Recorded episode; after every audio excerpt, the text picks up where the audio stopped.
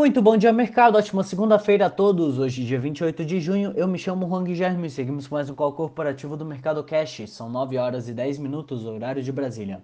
Índice S&P 500 Futuro indicando alta de 0,07% e o índice Bovespa Futuro indicando alta de 0,02%.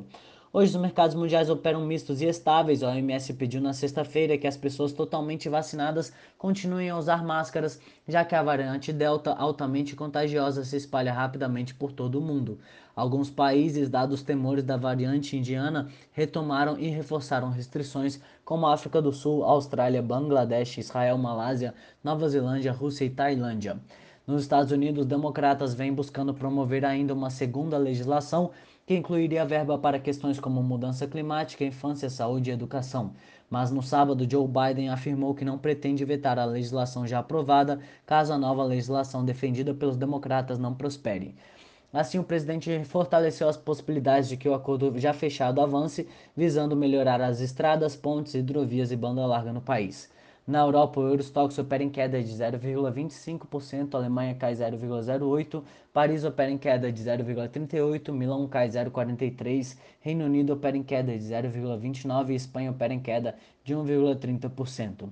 No mercado asiático, dados divulgados da China mostraram que os lucros das empresas industriais chinesas subiram 36,4% em maio em comparação com o ano anterior, uma desaceleração em relação ao crescimento ano contra ano registrado em abril de 57%. Ainda no radar, a China tornará sua política monetária flexível enquanto mantém a liquidez interbancária em nível razoável. O Banco do Povo da China intensificará a coordenação da política econômica internacional e evitará choques externos para consolidar a atual recuperação econômica, afirmou o órgão após a conclusão de sua reunião trimestral do Comitê de Política Monetária. A bolsa de Xangai fechou em queda de 0,03, Hong Kong em queda de 0,07 e Tóquio em queda de 0,06%. Aqui no Brasil, o relatório Focus indica alta do IPCA de 2021 de 5,9 para 5,97, alta do PIB de 5% para 5,05, Selic e dólar mantidos em 6,5 e 5,10. Entre as commodities, os contratos futuros do minério de ferro negociados na Bolsa de Dalian fecharam em alta de 2,09% e o petróleo Brent opera no 0 a 0.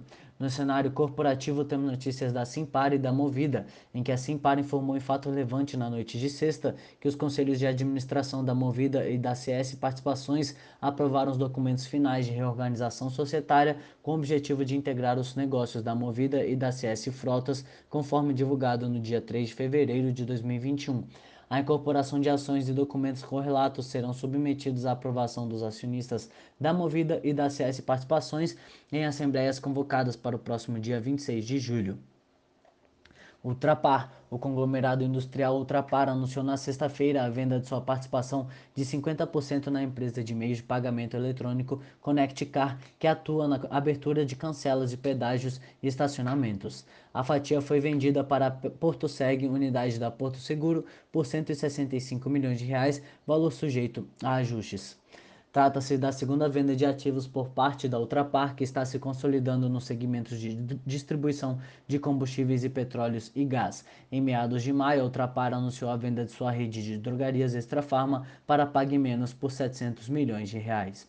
A Equatorial Energia venceu na sexta-feira o leilão de privatização da Companhia de Eletricidade do Amapá, responsável pela distribuição de energia no estado do norte do país. Qualicorp e Banco Inter. A Qualicorp Consultoria e Corretora de Seguros comunicou o lançamento de uma parceria com Banco Inter e Inter Digital Corretora de Seguros para comercialização de planos de saúde coletivos por adesão. A Qualicorp destaca que, caso não seja afiliado a nenhuma entidade profissional, o cliente poderá realizar digitalmente sua filiação a uma associação de classe e, inicialmente, será possível se filiar por meio do aplicativo a sete entidades ligadas a profissionais liberais, servidores públicos, estudantes, consultores empresariais, administradores, advogados e bacharéis em direito. A filiação às demais categorias profissionais, por enquanto, vai requerer suporte fora do aplicativo.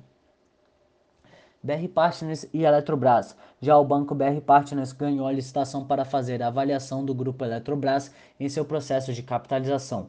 A seleção ocorreu após o envio pelos bancos contratados da proposta, que foram posteriormente analisados pela companhia.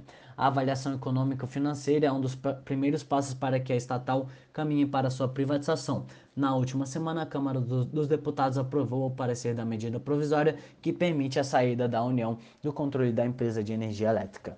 Ambipar. Ainda em destaque, a Ambipar fechou a compra de 100% da Dizal Ambiental Holding, atuante há 40 anos, com soluções de gestão ambiental no Chile, Peru e Paraguai, com foco na gestão de resíduos industriais, com tratamento e coleta de sólidos e líquidos perigosos. Enalta. A Enalta informou que foi assinado o aditivo ao contrato de concessão concluído o processo de cessão dos 50% de participação da Barra Energia do Brasil Petróleo e Gás no bloco BS4, onde está localizado o campo de Atlanta para a Enalta Energia, subsidiária integral da companhia. A partir da assinatura, a companhia passa a reconhecer 100% dos resultados de Atlanta em suas demonstrações financeiras, antes os 50% de participação detidos anteriormente. Cielo. A Cielo anunciou na sexta-feira que Mauro Ribeiro Neto renunciou ao cargo de presidente do Conselho de Administração, deixando de fazer parte também do conselho. O conselheiro Gustavo de Souza também apresentou carta de renúncia. Petrobras. A Petrobras informou que iniciou na segunda-feira a licitação internacional na modalidade EPC para implantação de uma nova unidade de hidrotratamento de diesel e os sistemas auxiliares necessários, visando a adequação e modernização do parque de refino de Paulínia, onde está a maior refinaria da empresa. Por hora, estas são as principais notícias. Desejo a todos um excelente dia e ótimos negócios. Um forte abraço.